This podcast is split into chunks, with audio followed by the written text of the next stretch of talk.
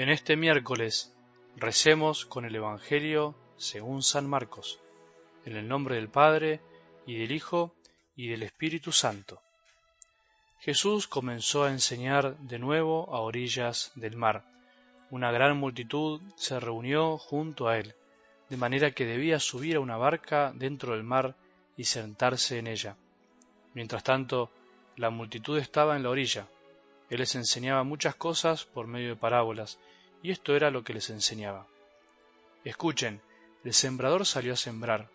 Mientras sembraba, parte de la semilla cayó al borde del camino y vinieron los pájaros y se la comieron. Otra parte cayó en terreno rocoso, donde no tenía mucha tierra, y brotó enseguida, porque la tierra era poco profunda. Pero cuando salió el sol se quemó y por falta de raíz se secó. Otra cayó entre espinas, y éstas crecieron, la sofocaron y no dio fruto. Otros granos cayeron en buena tierra y dieron fruto, fueron creciendo y desarrollándose y rindieron ya el treinta, ya el sesenta, ya el ciento por uno. Y decía, el que tenga oídos para oír, que oiga. Cuando se quedó solo, los que estaban alrededor de él, junto con los doce, le preguntaron por el sentido de las parábolas. Y Jesús les decía, a ustedes se les ha confiado el misterio del reino de Dios, en cambio para los de afuera todo es parábola, a fin de que miren y no vean, oigan y no entiendan, no sea que se conviertan y alcancen el perdón. Jesús les dijo, ¿no entienden esta parábola? ¿Cómo comprenderán entonces todas las demás? El sembrador siembra la palabra.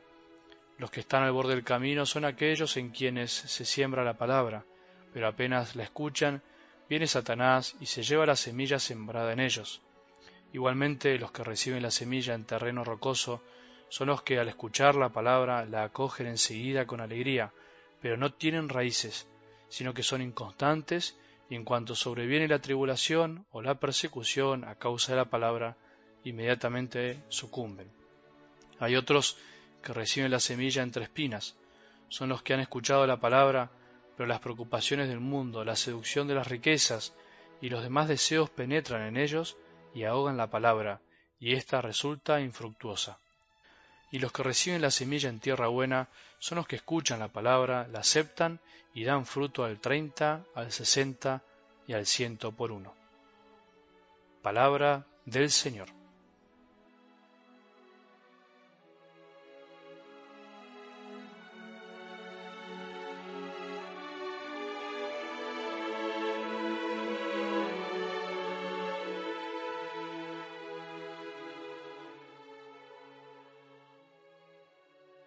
Todo fue escrito por nosotros y para nosotros, para vos, para mí, para este momento.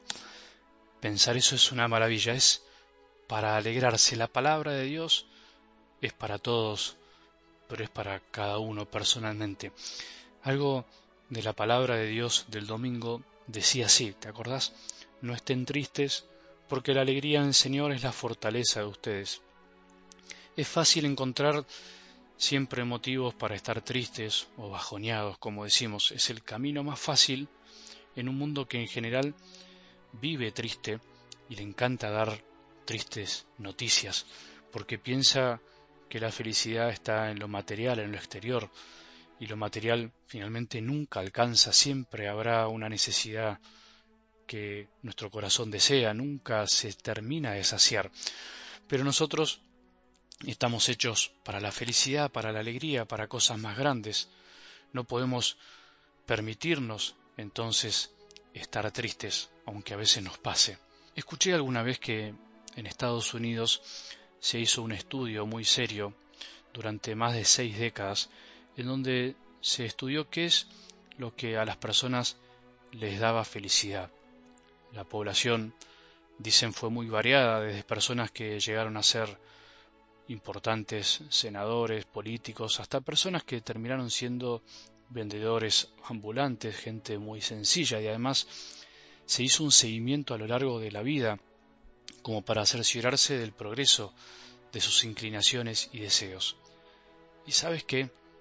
¿Cuál fue la maravillosa conclusión de este maravilloso experimento pero tan tan científico?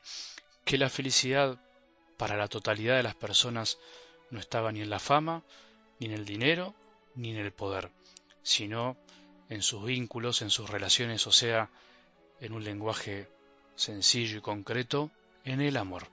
Qué descubrimiento tan impresionante, pensé para mis adentros, casi irónicamente. Seis décadas para descubrir lo que Jesús viene diciendo hace dos mil años. Tanto gasto de dinero en un estudio para descubrir lo que incluso filósofos antes de Cristo ya lo decían. Qué manera de gastar dinero para cosas tan obvias. Vos y yo, me parece, no necesitamos ver estadísticas para cosas tan elementales. Debemos escuchar la palabra de Dios a Jesús día a día y eso nos confirmará siempre que solo Él es la respuesta a nuestra felicidad. Lo demás, lo demás es pasajero. Y aunque muchas veces caigamos en los mismos errores, tenemos que volver a afirmar y a decir con certeza que lo único que nos da la verdadera felicidad es el amor, y el amor verdadero, el amor que proviene de Dios. Algo del Evangelio de hoy nos introduce en las parábolas, uno de los modos que eligió Jesús para hablarnos, para instruirnos en las realidades del reino que no podemos ver con nuestros ojos, las realidades del reino de Dios sobre su modo de estar presente entre nosotros, su modo de ejercer su acción en nuestras vidas y finalmente la forma en la cual podemos responderle. Serían esos tres ejes o tres dimensiones del reino de Dios, del reino de los cielos, o podríamos llamarlo también el reino del Padre y sus hijos. Una cosa es lo que Dios es, más allá de nosotros, otra cosa es lo que Dios hace para que podamos descubrirlo, y otra cosa es lo que nosotros somos y hacemos para dejar o no que Él obre en nuestras vidas. En realidad es muy tajante decir una cosa es esto o lo otro, pero bueno, sirve como para entender y vivirlo. Todo se da junto en nuestra vida, en nuestro corazón. Dios Padre no se cansa de sembrar siempre a tiempo y a destiempo.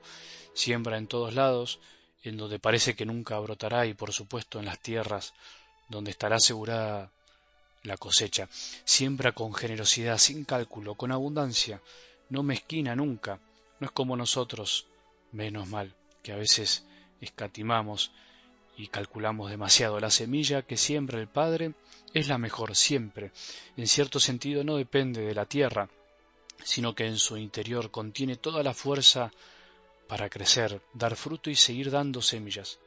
Y finalmente las tierras, corazones, el tuyo y el mío, son los que misteriosamente terminan definiendo el partido, porque por más bueno que sea el sembrador y por más buena que sea la semilla, si la tierra no es apta o no se cuida la planta durante su crecimiento, difícilmente de los frutos que el sembrador Dios sueña. Tremenda responsabilidad que tenemos entre manos.